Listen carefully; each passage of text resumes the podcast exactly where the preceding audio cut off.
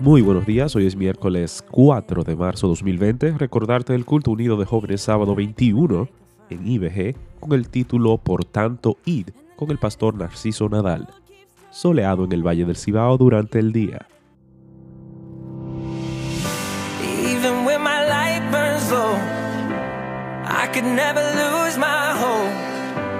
I've been down this road before.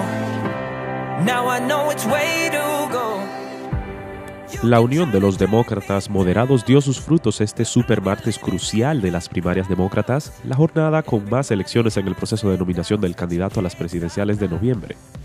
Joe Biden, vicepresidente de la era Obama, ha logrado contener la ola de Bernie Sanders con victorias en 9 de los 14 estados en juego y se ha encaramado como una alternativa más que sólida, pues ha tomado la delantera en una reñida votación en Texas durante esta noche.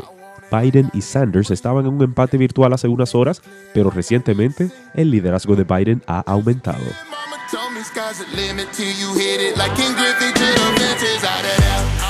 Salud Pública prohibió este martes el desembarco de un crucero procedente de Montego Bay, Jamaica, en la provincia de Samaná, debido a que este lleva a bordo un pasajero con sospecha de coronavirus.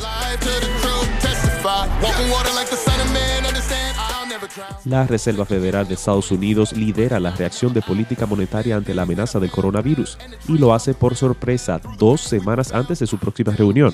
Se convirtió este martes la, Reserva Federal de Estados Unidos en el primer gran banco central en dar el paso para contener los daños económicos por la expansión de la crisis sanitaria global.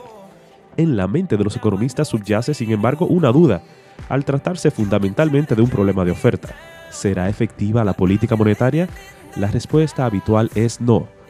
Esta es solo otra evidencia de cómo el pánico, la desinformación y el show mediático seguirán siendo más relevantes y cobrará más vidas que el mismo coronavirus.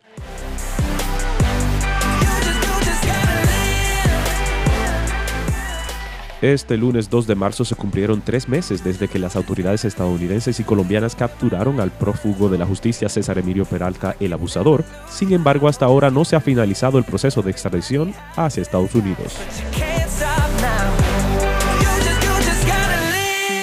Las intensas lluvias registradas en las últimas horas en gran parte del Cibao provocaron inundaciones, deslizamiento de tierra y desbordamiento de ríos en las provincias de Puerto Plata, Espaillat, María Trinidad Sánchez y Valverde. Varias comunidades estarían incomunicadas.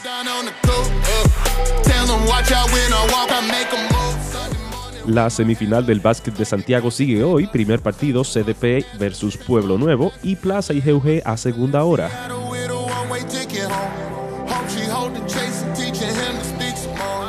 ¿Qué dice la comisión de la OEA? Que la auditoría no estará lista antes de las elecciones municipales. ¡Qué sorpresa! Pero espérate, ¿desde cuándo la OEA es garantía de nada? Ellos no estuvieron aquí en el 66 cuando la intervención, en el 70, 74 y 1994 cuando Balaguer. Oh, eh, ah, bueno.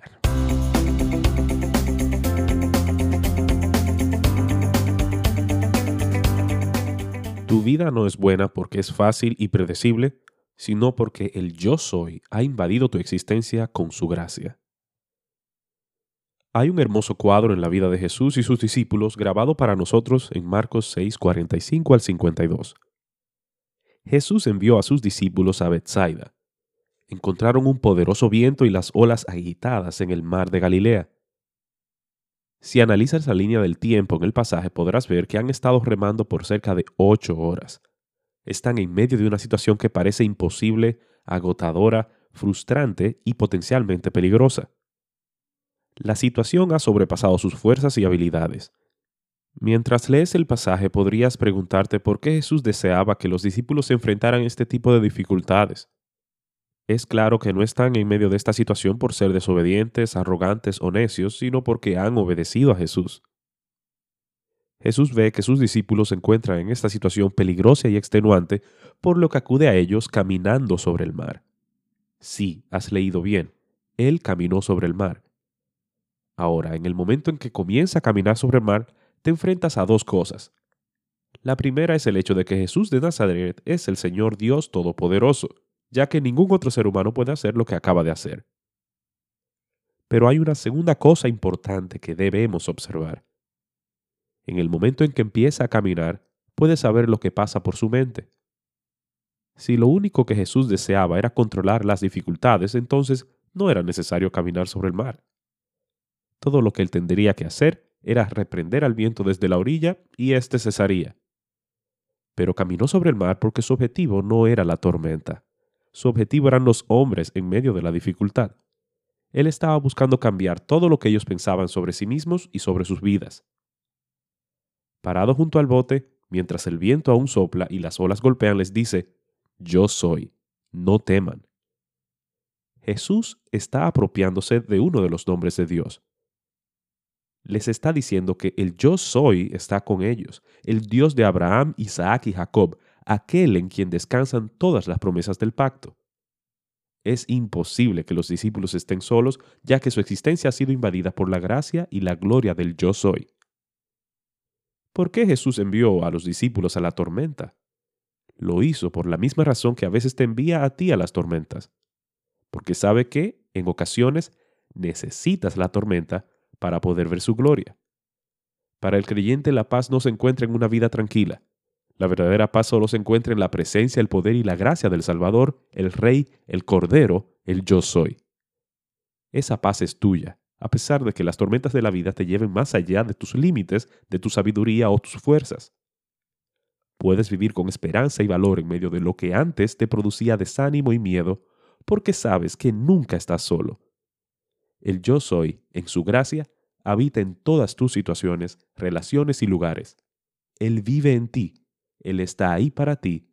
Él es tu esperanza.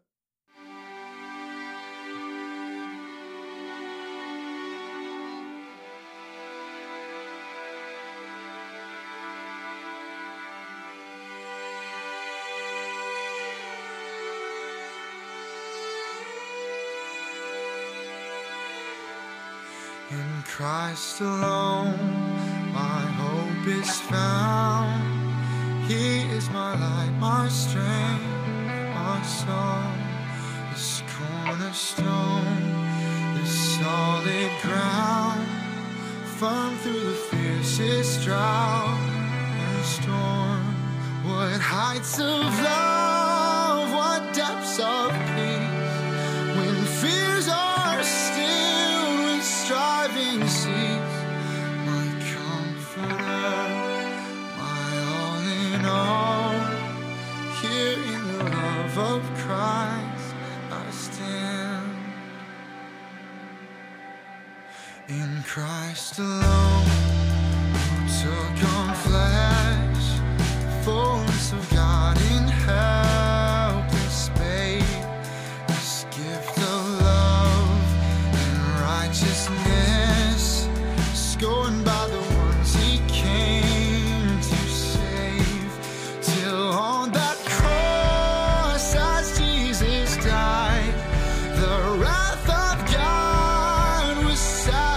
fight for every sin on him was laid.